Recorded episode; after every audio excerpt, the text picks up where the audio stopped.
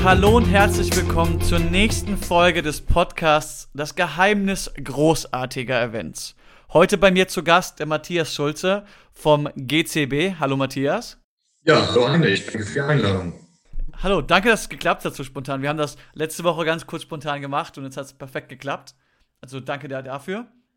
Und wir wollen heute ein bisschen über das Thema virtuelle Veranstaltungsortsuche machen und ein bisschen so darüber sprechen, wie sieht so ein Blick in die Zukunft aus. Und der Matthias kommt vom German Con Convention Bureau.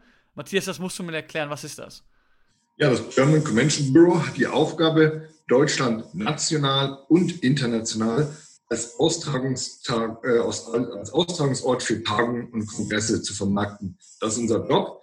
Gleichzeitig haben wir aber auch die Funktion des Impulsgebers und betreiben viel Marktforschung, Trendanalysen, um herauszufinden, wie sehen denn die Meetings der Zukunft aus. Das bringt mich, glaube ich, auch heute hierher. Richtig, richtig cool. Kannst du uns mal kurz so einen kleinen Input geben, bevor wir tiefer ins Thema einsteigen, wer du bist, wie du zu Events gekommen bist, was so deine Geschichte dahinter ist? Also das finde ich ziemlich spannend. Ja, ich ähm, arbeite jetzt seit zehn Jahren für das German Convention Bureau Vorher war ich tätig in Bonn im ehemaligen Deutschen Bundestag, der heute das World Conference Center Bonn ist, in dem internationale Konferenzen, unter anderem auch der Vereinten Nationen, stattfinden. Ähm, seit mittlerweile über 20 Jahren beschäftige ich mich mit Events in welcher Form auch immer und finde es daher sehr spannend zu sehen, was gerade passiert. Denn das, was gerade passiert, ist ähm, eine Entwicklung, die viele vielleicht vorhergesehen haben mögen. Jetzt ist sie eingetreten mit einer Dynamik und auch teilweise Brutalität, mit der es jetzt umzugehen gilt. Und das ist das, äh, wo, vor, vor, wovor momentan, glaube ich, ganz viele Menschen in unserer Branche stehen, vor dieser Herausforderung. Krass.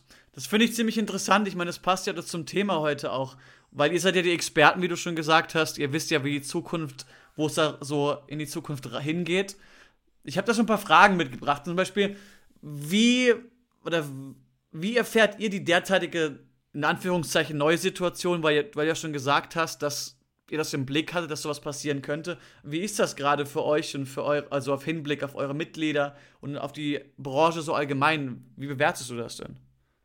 Im Augenblick, denke ich, passiert etwas, ähm, was jeden einzelnen Menschen in seiner beruflichen genauso wie in seiner privaten Umfeld betrifft. Es ist eine äh, Situation, die so niemand vorhergesehen hat und die aber jeden unmittelbar und mittelbar betrifft.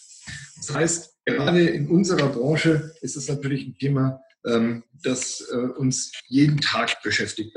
das, was wir gelernt haben, das, was wir gewohnt waren, findet und kann im Augenblick so nicht stattfinden. Das heißt also, neben existenziellen Nöten, die viele Menschen direkt ähm, betreffen, sind es natürlich auch ähm, die Herausforderungen, wie sieht denn zukünftig ein Meeting, wie sieht denn zukünftig ein Event aus? Bin ich darauf vorbereitet? Sind die Teilnehmer darauf vorbereitet? Sind die Dienstleister darauf vorbereitet? Es stehen ganz viele Fragezeichen im Raum, äh, die momentan ähm, äh, den Leuten über dem Kopf schweben, aber gleichzeitig birgt das natürlich auch Riesenchancen, die es gilt anzunehmen und anzugreifen, herauszufinden, wie können wir uns jetzt auf die Welt, ähm, die kommen wird, äh, einstellen, auf das von so vielen genannte New Normal. New Normal. Wohin geht denn der Trend? Also, wie sieht so die, die, wie sieht das aus, das Ganze? Wie kann ich mir das vorstellen? Wird das komplett zu virtuellen Events gehen? Werden die Sachen verschoben? Was, was sind so der, was sind so die Pläne? Was ist so der Status quo, das, was ihr so als Leitfigur so habt? Wir sehen natürlich ähm, seit mehreren Jahren einen Trend hin zur Digitalisierung von Events. Das ist nichts Neues. Es hat in den letzten Jahren deutlich zugenommen. Es gibt immer mehr Events, die hybrid durchgeführt werden. Das heißt, eine Mischung aus physischem und ähm, virtuellem Event. Es gibt immer mehr ähm, Herausforderungen, die, die in diese ähm, Richtung gehen. Wir sehen aber auch, dass natürlich die ähm, Covid-19-Pandemie ein Beschleuniger ist ähm, für die Digitalisierung, für die Hybridisierung ähm, der Eventlandschaft. Große Veranstaltungen werden überwiegend verschoben, das heißt nach hinten verschoben. Man versucht ein ähm, Datum zu finden, das es sicher macht, in Anführungszeichen, diese Veranstaltung unter welchen Voraussetzungen auch immer dann durchführen zu können. Auf der anderen Seite sehen wir viele mittlere bzw. kleinere Veranstaltungen, die teilweise ähm, in die Cloud wandern, also die digitalisiert werden. Das ist aber ein Trend, der sich schon in den letzten drei, vier Jahren äh, herauskristallisiert hat. in dem Segment der Veranstaltungen, die weniger als 50 Teilnehmer haben, sind seit 2006 die Anzahl dieser, ähm, dieses Segments um fast 20 Prozent gesunken. Das heißt, immer mehr äh, Veranstaltungen wandern in die, in die Cloud und die großen Veranstaltungen sind in der Regel aber immer größer geworden.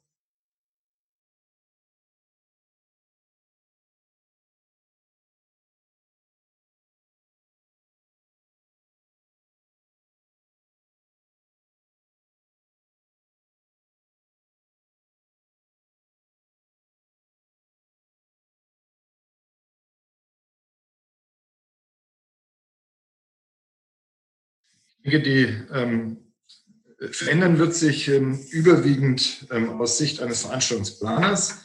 Ähm, die Tatsache, dass wenn jetzt Veranstaltungen durchgeführt werden, ich spreche jetzt nicht von virtuellen ähm, Veranstaltungen, sondern von physischen Veranstaltungen, natürlich in erster Linie ähm, Maßnahmen im Vordergrund stehen, die die Sicherheit der Teilnehmer betreffen die Gesundheit der Teilnehmer. Das sind Hygienekonzepte, das sind Abstandsregelungen, das sind Einlassmanagement, das ist Ablaufmanagement. Da wird sicherlich ein sehr, sehr großer Teil der Planung ähm, drauf verwendet werden müssen. Gleichzeitig wird auch diese Aufgabe aller Wahrscheinlichkeit nach noch technisierter, noch digitaler. Denn jetzt geht es auch darum, Crowdmanagement zu betreiben, zu analysieren, Bewegungen entsprechend, Bewegungsmuster ähm, zu analysieren, vorherzusagen, um sicherzustellen, dass auch alle Hygienekonzepte und Abstandsregeln eingehalten werden. Also da gehe ich davon aus, dass es in der ersten Instanz sehr stark natürlich von diesen Sicherheitsmaßnahmen ähm, begleitet werden wird, die Auswahl eines Veranstaltungsortes und das Ganze wird dann auch ähm, deutlich digital. Auf Seiten ähm, der Hotels wird sich die ähm, äh, Suche oder beziehungsweise das Angebot natürlich entsprechend äh, analog zur Nachfrage entwickeln. Das heißt, wer hat die richtigen Konzepte in place, wer hat, die richtig, wer hat das richtig kommuniziert, wer kann das auch ähm, den Kunden gegenüber, den Behörden gegenüber, die sicherlich in diesem Kontext auch mit zu berücksichtigen sind, entsprechend aufbereitet. Wer kann das ähm, auch glaubwürdig aufzeigen ähm, und nachweisen? Ähm, wer kann Best Practices aufweisen oder wie wir heute sagen würden, mit New Practices Leben äh, bisher nicht mit Best Practices ähm, aufgezeigt werden kann. Und wer hat gute New Practices in place, kann die auch kommunizieren und aufzeigen, hat die richtigen Kanäle dabei bedient und auch die richtigen Plattformen genutzt. Das finde ich spannend. Sind da solche Themen wie RFID und sowas für euch im Blick? Denkt ihr an sowas oder wie, wie kann ich mir das vorstellen, so, so Sicherheitsmaßnahmen? Weil die sind ja unglaublich wichtig. Ich denke, das gibt sicher auf der einen Seite ähm, Sicherheitsmaßnahmen, die entsprechend vorgegeben sind oder vorgegeben werden, werden und eingehalten werden müssen. Das ist auf der einen Seite und auf der anderen Seite sicherlich gibt es darüber hinaus ähm, auch qualitativ ein Angebot, wer sich wie für diese äh, Themen entsprechend aufstellt. Da wird ganz sicher Digitalisierung, in welche Technologie auch immer, ähm, eine äh, wichtige Rolle spielen, um diese Themen auch ähm, nachweisen, kontrollieren, dokumentieren zu können und entsprechend auch auswerten zu können. Und ich glaube, das wird immer wichtiger. Ähm, nicht nur eine Dokumentation, sondern auch eine Auswertung, ein ständiges Lernen. Das ist ja das, was äh, diese Krise von uns allen abfordert. Ein ständiges Anpassen, ständig zu lernen von dem, was wir heute durchgeführt haben und morgen vielleicht anders oder besser machen müssen. Finde ich großartig und finde ich sehr wichtig, weil man vor allem in der heutigen Zeit halt einen guten Überblick haben muss.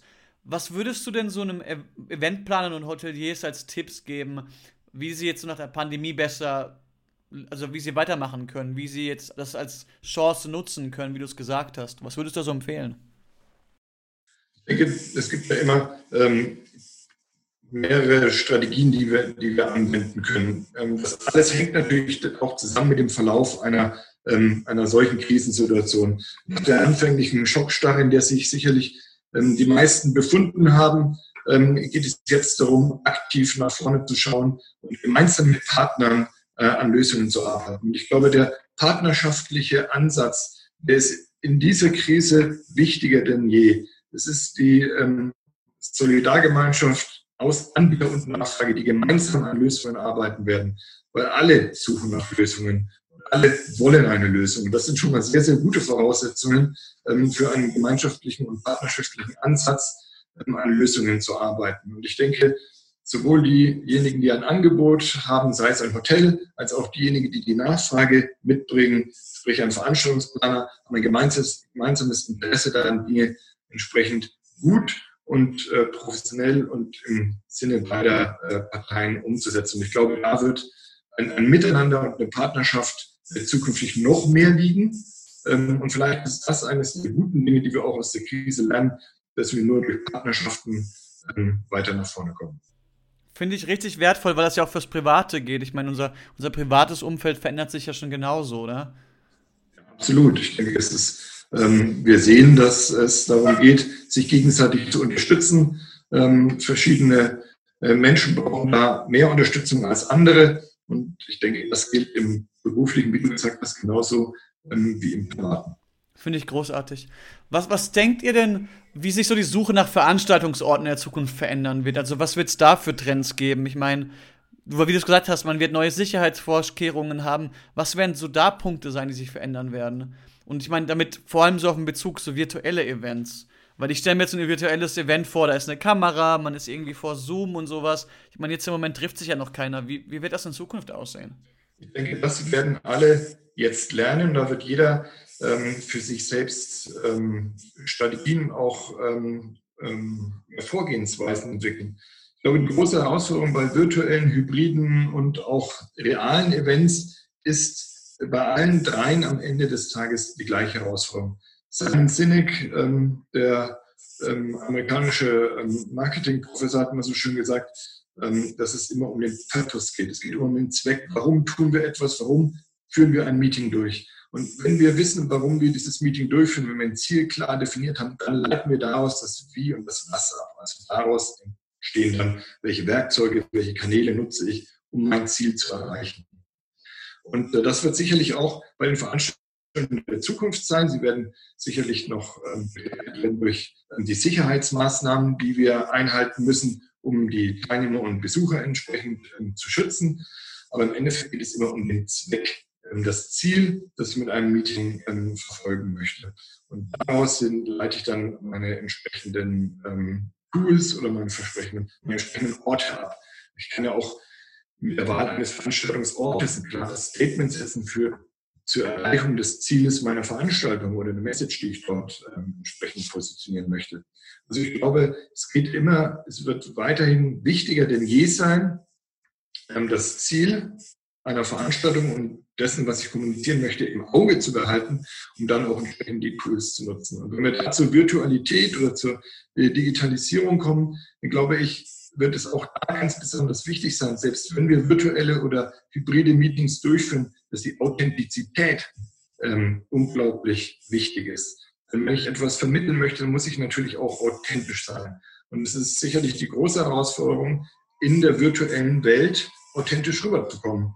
Und da ist auch die Frage, was zeige ich? Zeige ich einen virtuellen Raum oder zeige ich vielleicht einen echten Raum, ein, ein Hotel, einen Konferenzsaal, aus dem ich sende? Ich kann ja trotzdem ein virtuelles Meeting ähm, durchführen, allerdings aus einem realen Ort heraus. Und das ist vielleicht eine andere Message, aus einem realen Ort in die virtuelle, Welt zu senden, als von einem virtuellen Ort in eine virtuelle Welt. Ähm, das hat, glaube ich, ähm, zwei ganz unterschiedliche ähm, Absender. Ich finde das so schön, wie du das gesagt hast, vor allem das mit Simon Sinek. Ich meine, ihr als vom, C, äh, vom GCB, ihr seid ja so innovativ, unterwegs und ihr habt ja diese Visionen, in Anführungszeichen. Und ich meine, Sinek ist halt, ja. ich feiere ihn. Ich meine, der, der Golden Circle ist, glaube ich, jedem ein Begriff, der sich mit Innovation schon mal beschäftigt hat. Also, das stimmt. Absolut. Und ich denke, ähm, diese Krise gibt natürlich nochmal einen Schub in Innovation, weil wir auch in gewisser Weise dazu gezwungen werden, äh, Dinge neu zu denken, Themen neu zu denken und auch Herausforderungen, die wir in der Vergangenheit hatten, neu anzugehen. Äh, das ist natürlich momentan ähm, keine leichte Übung, aber es kann auch eine große Chance werden. Darf ich dich vielleicht noch fragen, was du dir persönlich wünschen würdest, was so für dich so eine Sache wäre, die, die richtig cool wäre, wenn die passieren würde? Ich wünsche mir natürlich, dass ähm, wir alle gut aus dieser Krise herauskommen und ähm, dass ähm, wir auch danach vielleicht mehr wertschätzen, was wir eigentlich schon erreicht haben, ähm, dass wir die Dinge wieder mehr wertschätzen lernen Und wenn wir uns dann wieder treffen dürfen, dass wir auch das wertschätzen lernen. Die Freiheit, sie zu reisen, die Freiheit, sich zu treffen, die Freiheit, sich auszutauschen, über Themen zu diskutieren und das alles face-to-face -face, bei aller Liebe zur Digitalisierung. Das finde ich schon ähm, etwas, was ich mir wünsche. Also mehr Partnerschaftlichkeit und vielleicht etwas mehr Demut. Finde ich richtig großartig, dass du das sagst. Ich meine, nicht umsonst sind ja 90 Prozent der Kommunikation nonverbal und das wird auch immer so sein. Gibt es noch irgendeine Message, die du unseren, unseren Zuhörern mitgeben möchtest? Also ich fand das sehr inspirierend, das Gespräch und bin auch nochmal ziemlich dankbar. Ja, vielen Dank auch für die Einladung nochmal. Ähm, ich sage an alle da draußen, toi, toi, toi. Und ich hoffe, dass wir ähm, gemeinsam noch äh, viele gute Ideen, Initiativen auf den Weg bringen werden, um das, was Live-Kommunikation ausmacht, ähm, weiter voranzutreiben. Großartig. Danke für das schöne Schlusswort. Dann leiten wir schon zum Schluss über, in Anführungszeichen. Wir haben natürlich ein paar ähm, Tools und Informationen noch für Leute, die sich überlegen können, wie kann ich jetzt einen guten äh, Veranstaltungsort finden, wie kann ich jetzt als ähm, Eventplaner zum Beispiel jetzt auf neue Kampagnen eingehen, wie kann ich mit der nach der Pandemie weitermachen, wie mache ich jetzt weiter. Also werden wir noch ver verlinken, ein paar coole E-Books. Und ähm, wir freuen uns natürlich, wenn jemand Ideen oder Anregungen hat, immer her damit. Der Podcast lebt von den Hörern und dementsprechend gerne eine E-Mail an ähm, podcast.cvent.com oder einfach auf LinkedIn schreiben, wo auch immer. Bis dahin, also danke dir, Matthias, nochmal für die, für die gute Zeit und für die Infos und für dein Feedback. Und dann äh, ist das war's das.